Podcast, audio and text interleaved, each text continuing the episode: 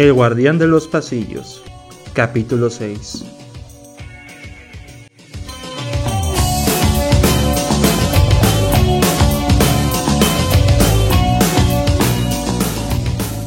Era un festival de emociones. Había un DJ en el entretenimiento cuya tornamesa era extremadamente brillante si la combinaba con una esfera de luces.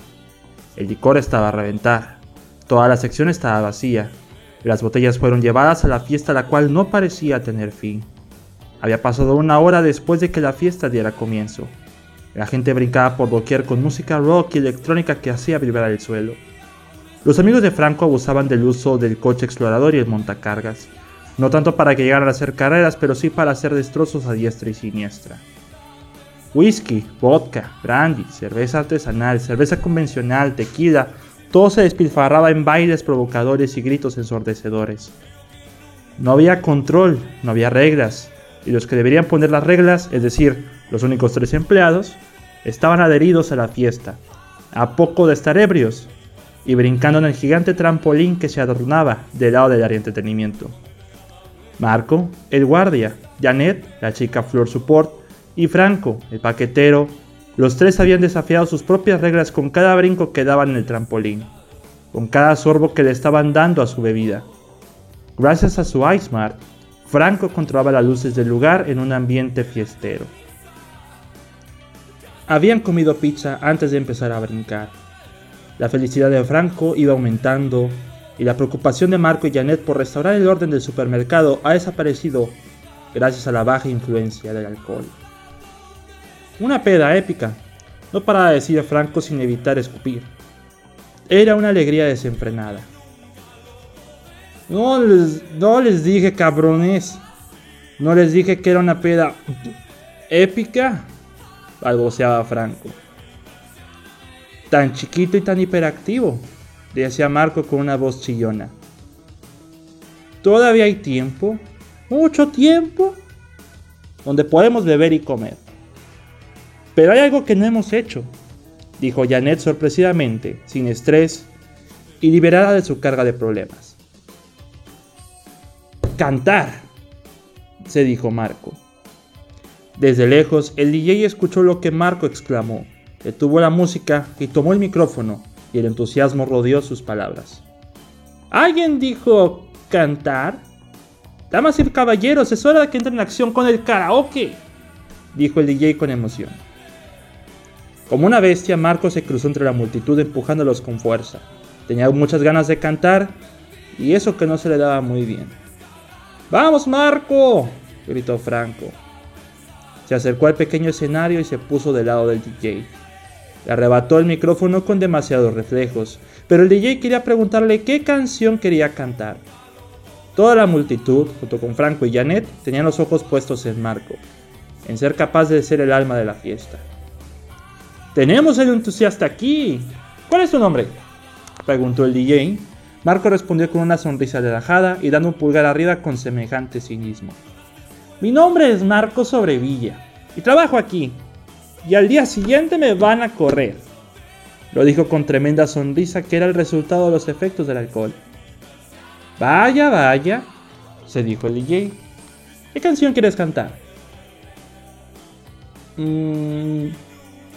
Persiana americana, se dijo Marco. Los gritos del público eran tremendos. Franco y Janet parecían apoyar demasiado a Marco. El DJ no respondió lo que hizo fue volver a la tornamesa para poner la canción. Marco estaba nervioso, pero con poner la clásica melodía inicial de aquella canción, la seguridad de nuestro guardia aumentó con una voz grave en su primera línea. Su voz no era mala, pero era inevitable tener algunas desviaciones en su voz. Pero nadie le quitaba lo seguro a Marco, tan solo ver a Janet y Franco. Marco cantaba mirando hacia el techo y apuntándose en la misma dirección. Al parecer, esa era su parte favorita de la canción.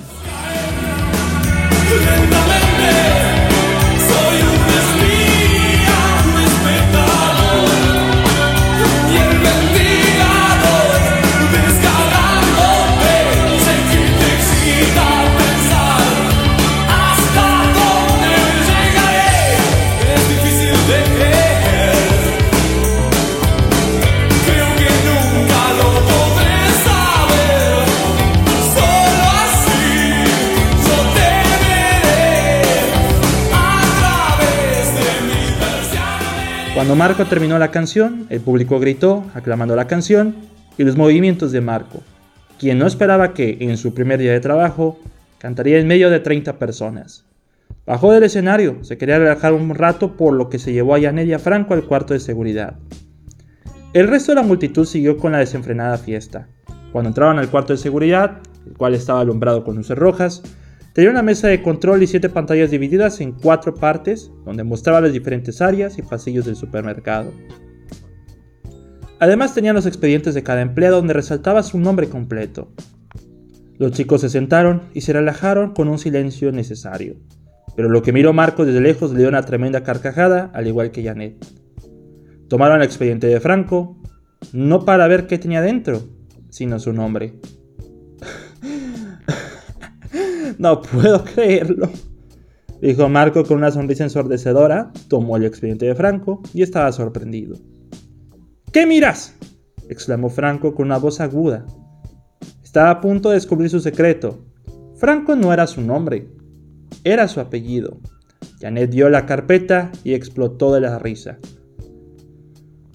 no, ¿tu nombre es Gervasio Filogonio Franco?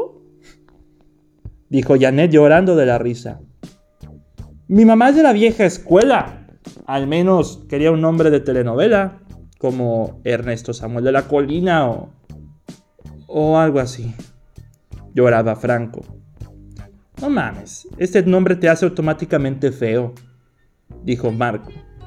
Como si ustedes tuvieran nombres bonitos, dijo Franco desesperado buscando las carpetas. Sacó la carpeta de Janet y se decepcionó por no poder burlarse. Janet Mireles Montemayor... Mmm, no puedo sacarle fuego a esto. Sí, por suerte, respondió Janet. Franco sacó la carpeta de Marco, al menos para burlarse de su segundo nombre.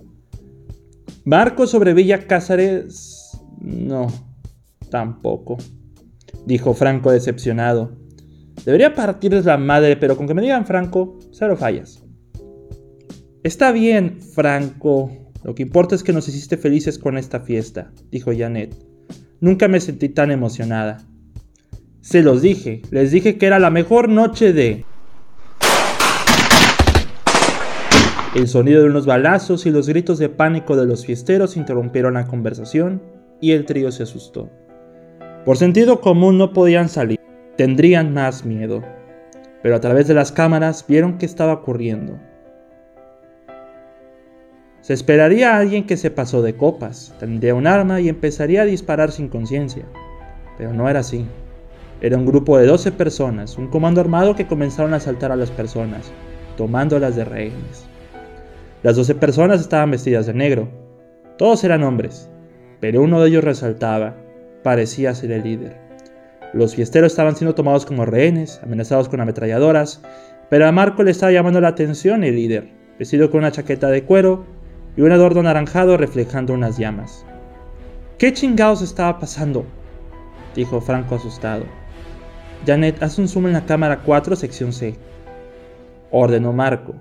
Janet hizo el zoom, donde reflejaba el rostro del líder. A Marco se le hizo la piel pálida, lo había visto hace mucho tiempo. Solo él podía reconocerlo. No podía tener más miedo en el mundo. No puede ser. Lo conozco. Ha sido mi mayor problema desde que era policía. ¿Quién rayos es? preguntó Janet. Su nombre es Roberto Miramontes, alias. Marco tragó saliva con decirlo además, donde ellos le ganaban. Era tanta la coincidencia, no podía estar pasando. El resbaloso.